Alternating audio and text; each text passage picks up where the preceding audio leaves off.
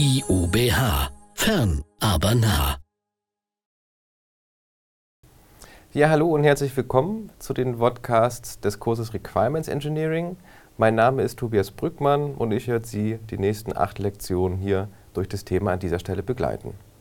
Doch zunächst fangen wir mit der Lektion 1 an und hier zum Thema Grundlagen und Begriffe des Requirements Engineering. Die Lernziele dieser Lektion sind wie folgt. Sie kennen zum einen die Ziele und die Kernaktivitäten im Requirements Engineering, also was das ist und was dabei passiert. Sie wissen, was als Anforderung bezeichnet wird. Anforderung auf Englisch übersetzt Requirement, das heißt Requirements Engineering kümmert sich um Anforderungen und deshalb schauen wir uns an dieser Stelle zuerst an, was Anforderungen überhaupt sind. Und dann werden wir am Ende noch unterscheiden, welche Arten von Anforderungen es gibt und äh, wie die im Konkreten unterschieden werden können. Das Requirement Engineering, abgekürzt auch RE, das bedeutet so viel wie strukturiertes Ermitteln und Dokumentieren und Abstimmen von Anforderungen. Und das ist ein kooperativer, iterativer Prozess im Software Engineering. Das bedeutet, dass man die Anforderungen nicht zusammen in einer Phase irgendwie als eine Person in einem Zimmer äh, ermitteln wird, sondern es ist ein Prozess, an dem viele Leute beteiligt sind. Und es sind vor allen Dingen auch Aktivitäten, die jetzt nicht nur am Anfang oder am Ende eines Softwareprozesses passieren, sondern vor allen Dingen auch währendrin und typischerweise auch begleitend durch den ganzen Softwareprozess. Die Ziele des Requirements Engineering sind zum einen, dass alle relevanten Anforderungen für das System bekannt und in dem erforderlichen Detailgrad verstanden sind. Das bedeutet, alles das, was das System können soll, ist gewissermaßen ermittelt und dokumentiert und alle beteiligten Stakeholder in der aktuellen Phase, in der aktuellen Projektsituation wissen auch, was für Anforderungen an das System gestellt werden. Des Weiteren sollen alle Anforderungen gemäß der Vorschriften dokumentiert sein. Das heißt, das einfach ermitteln und feststellen, was ein System können muss, reicht nicht aus, sondern man muss die Erkenntnisse auch dokumentieren. Und das erfolgt typischerweise nach ganz bestimmten Vorschriften und Richtlinien, wobei es insbesondere bei großen Organisationen oder bei öffentlichen Auftraggebern oder ganz besonders risikoreichen Softwareprojekten oft Vorschriften gibt, die einzuhalten sind. Und zu guter Letzt muss man auch noch sicher gehen, dass die Anforderungen, die ermittelt und dokumentiert wurden, auch noch abgestimmt sind. Das heißt, alle Stakeholder, also alle, die in der Situation am Projekt Beteiligten, müssen auch ausreichend darüber übereinstimmen, dass nun die zusammengetragenen Anforderungen an das System auch genau die sind, die umgesetzt werden sollen. Und um das nun methodisch und strukturiert zu tun, lassen sich im Requirements Engineering sogenannte Kernaktivitäten unterscheiden. Das ist zum einen die Ermittlung von Anforderungen. Da geht es darum, eben mit verschiedenen Techniken Anforderungen überhaupt erstmal zu ermitteln. Das heißt, rauszubekommen, was es denn für Anforderungen an Systeme gibt. Es gibt die Kernaktivität Dokumentation. Das sind ja solche Aktivitäten und Aktionen eben zur Dokumentation, eben zum Aufschreiben, zum Modellieren, also zum Festhalten von Anforderungen. Und es gibt die Kernaktivität Prüfen und Abstimmen. Und in der Kernaktivität Prüfen und Abstimmen ähm, werden einfach die Anforderungen nochmal auf verschiedene Qualitätseigenschaften hin untersucht, beziehungsweise eben auch unter den Stakeholdern abgestimmt. Und diese Pfeile, sozusagen, die mit zwei Enden hier auf der Folie eingezeichnet sind, symbolisieren, dass diese Kernaktivitäten sich jetzt auch nicht von vornherein in einem sinnvollen Prozess oder einer festen Reihenfolge beschreiben lassen, sondern diese Aktivitäten sind in Abhängigkeit von der aktuellen Projektsituation vom verantwortlichen Requirements Engineer jeweils festzulegen, wann die denn durchzuführen sind. Das heißt, typischerweise wird man Anforderungen erst ermitteln, dann dokumentieren und dann prüfen und abstimmen, aber es gibt auch Projektsituationen, wo die Abstimmung schon nach der Ermittlung äh, passieren kann und wo die Dokument Dokumentation erst am Ende passiert. Das heißt, es lässt sich von vornherein nicht genau definieren, wann in welcher Reihenfolge sie passieren.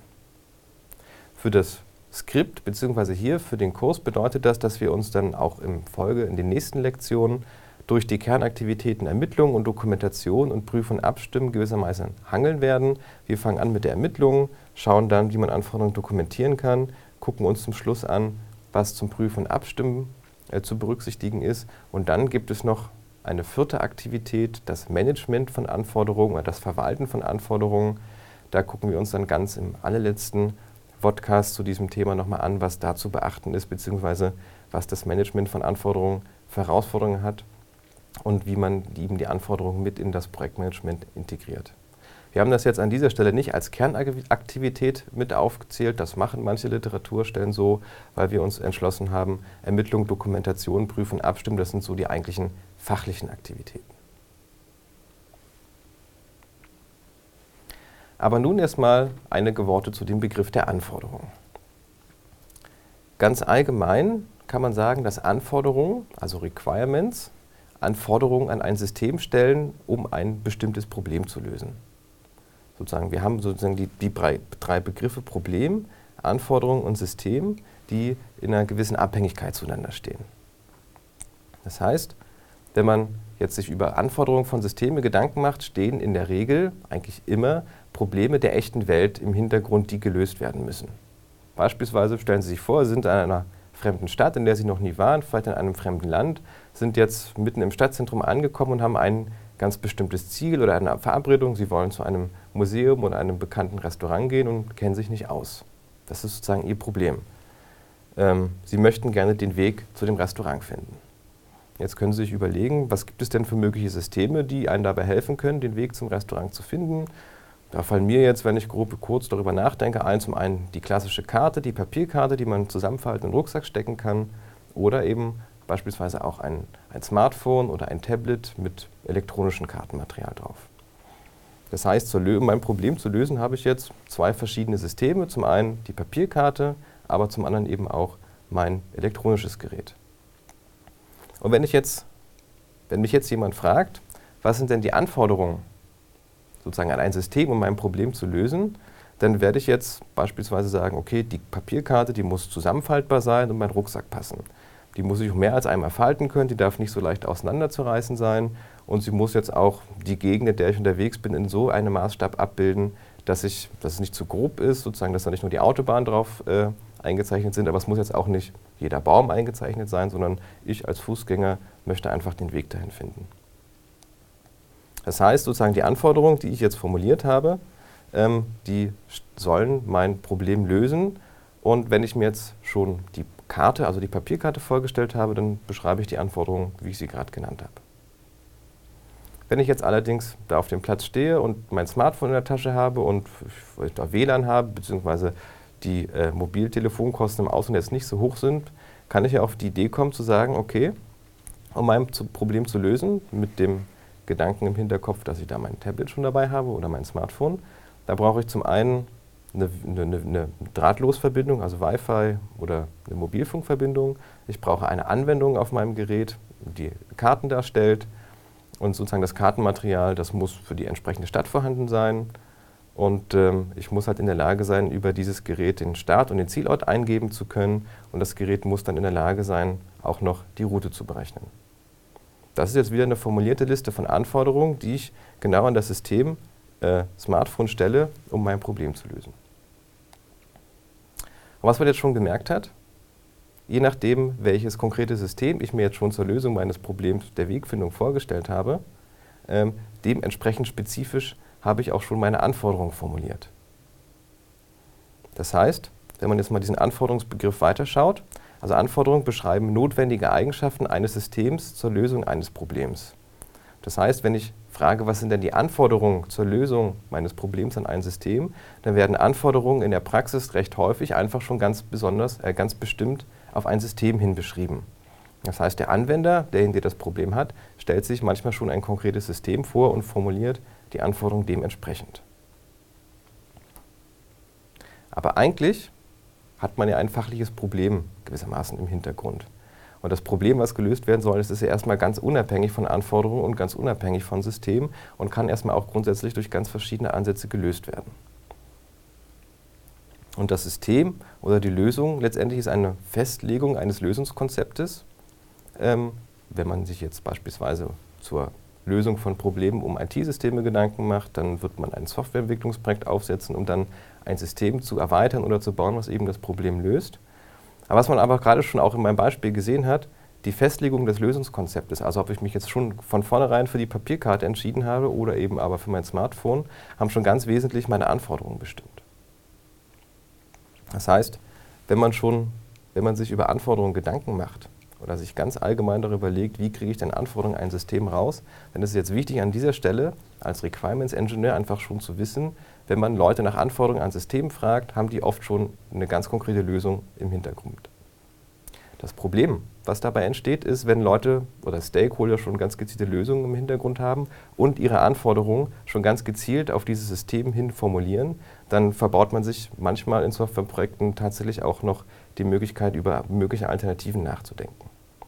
Das heißt, für den Requirements Engineer ist es sehr, sehr wichtig, deshalb male ich hier mal ein großes Ausrufezeichen hin, sich diese Abhängigkeit bewusst zu sein und bei der Ermittlung von Anforderungen darauf zu achten, dass auch immer das fachliche bzw. das tatsächliche ähm, systemunabhängige Problem auch bekannt und formuliert werden kann.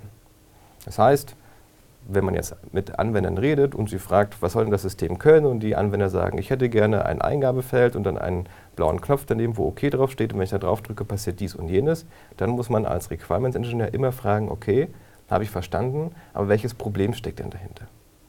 Denn die Gefahr ist einfach, dass sich Anwender oder Stakeholder, die jetzt nicht so sehr viel Ahnung von, von verschiedenen Lösungen und von Software haben, schon eben auf ein ganz bestimmtes System festlegen, ohne aber beispielsweise mögliche und einfache Alternativen zu erkennen.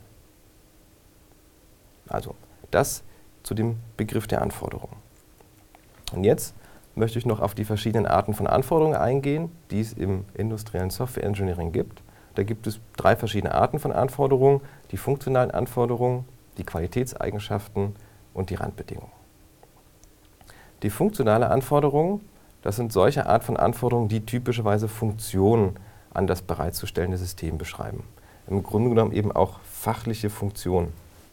Beispielsweise das Berechnen einer Laufzeit eines Vertrages oder das Anzeigen aller verfügbaren Waren im Bestand, das Versenden einer E-Mail, das Drucken eines Dokumentes. Also so fachliche Funktionen, also eben so Dinge, die gewissermaßen einen fachlichen Hintergrund haben und die gelöst werden sollen. Das sind die funktionalen Anforderungen, die beschreiben also, was das System tun soll. Es gibt darüber hinaus, ich hatte es gerade schon erwähnt, sogenannte Qualitätseigenschaften. Und diese Qualitätseigenschaften legen noch ja, qualitative oder quantitative Eigenschaften an das System gewissermaßen fest und ergänzen damit die fachlichen Funktionen. Beispiel zum Beispiel die Unterstützung von 1000 Bestellvorgängen pro Sekunde. Das ist eine typische Qualitätseigenschaft. Man würde sagen, die fachliche Funktion ist eben, das Bestellen einer Ware ist möglich und die Qualitätseigenschaft sagt jetzt noch, und das soll auch bitte 1000 Mal pro Sekunde möglich sein. Oder die verschlüsselte Speicherung von personenbezogenen Daten. Oder auch die Reaktionsgeschwindigkeit des Systems von unter einer Sekunde. Also alles so Angaben, die jetzt keine zusätzliche Funktion in das System bringen, sondern eben die Qualitäten fachlicher Funktion noch genauer beschreiben. Sind sogenannte Qualitätseigenschaften. Und die dritte Art von Eigenschaften sind die sogenannten Randbedingungen. Das sind in der Regel organisatorische oder technische Vorgaben, ähm, die im Rahmen des Softwareprojektes oder sozusagen der zu erstellenden Anwendung gelten und die eben auch eingehalten werden müssen. Typische Beispiele sind Gesetze, das Datenschutzgesetz beispielsweise oder das, das Handelsgesetzbuch, da gibt es verschiedene Vorschriften oder das Sozialgesetzbuch, wo Abläufe ähm, und Anforderungen beschrieben sind, die einfach zwingend vom System einzuhalten sind. Oder es gibt regulatorische Vorschriften, beispielsweise die BaFin als Aufsichtsbehörde für die Banken. Oder eben auch firmenspezifische oder organisationsspezifische Vorgaben wie ein Corporate Style Guide oder firmeninterne Richtlinien, die Firmenstrategie, ähm, oder irgendwelche anderen Vorschriften, die es innerhalb einer Organisation gibt.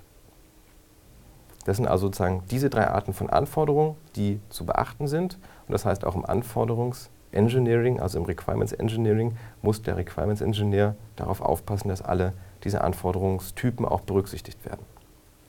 Ein kurzer Hinweis noch, es gibt auch den Begriff der sogenannten nicht funktionalen Anforderungen oder der nicht funktionalen Eigenschaften, der wird in der Praxis und auch in der Literatur gern verwendet, um damit Qualitätseigenschaften und Randbedingungen zusammenzufassen.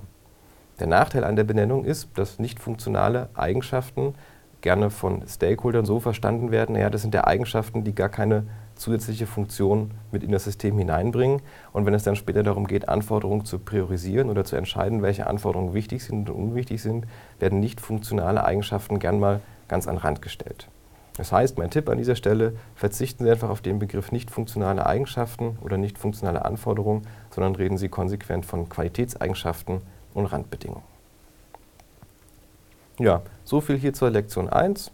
Was ist in den letzten Minuten passiert? Ich habe eine Einführung über die Ziele und die Kernaktivitäten im Requirements Engineering gegeben, habe Ihnen dann den Zusammenhang der drei Begriffe Problem, Anforderung und Lösung dargestellt und habe ganz zum Schluss nochmal die Arten von Anforderungen unterschieden, nämlich die funktionalen Anforderungen, die Qualitätseigenschaften und die Randbedingungen. Das soll es hier an der Stelle zur ersten Lektion gewesen sein. Vielen Dank für Ihre Aufmerksamkeit. Dann sehen wir uns in der nächsten Lektion ja wieder.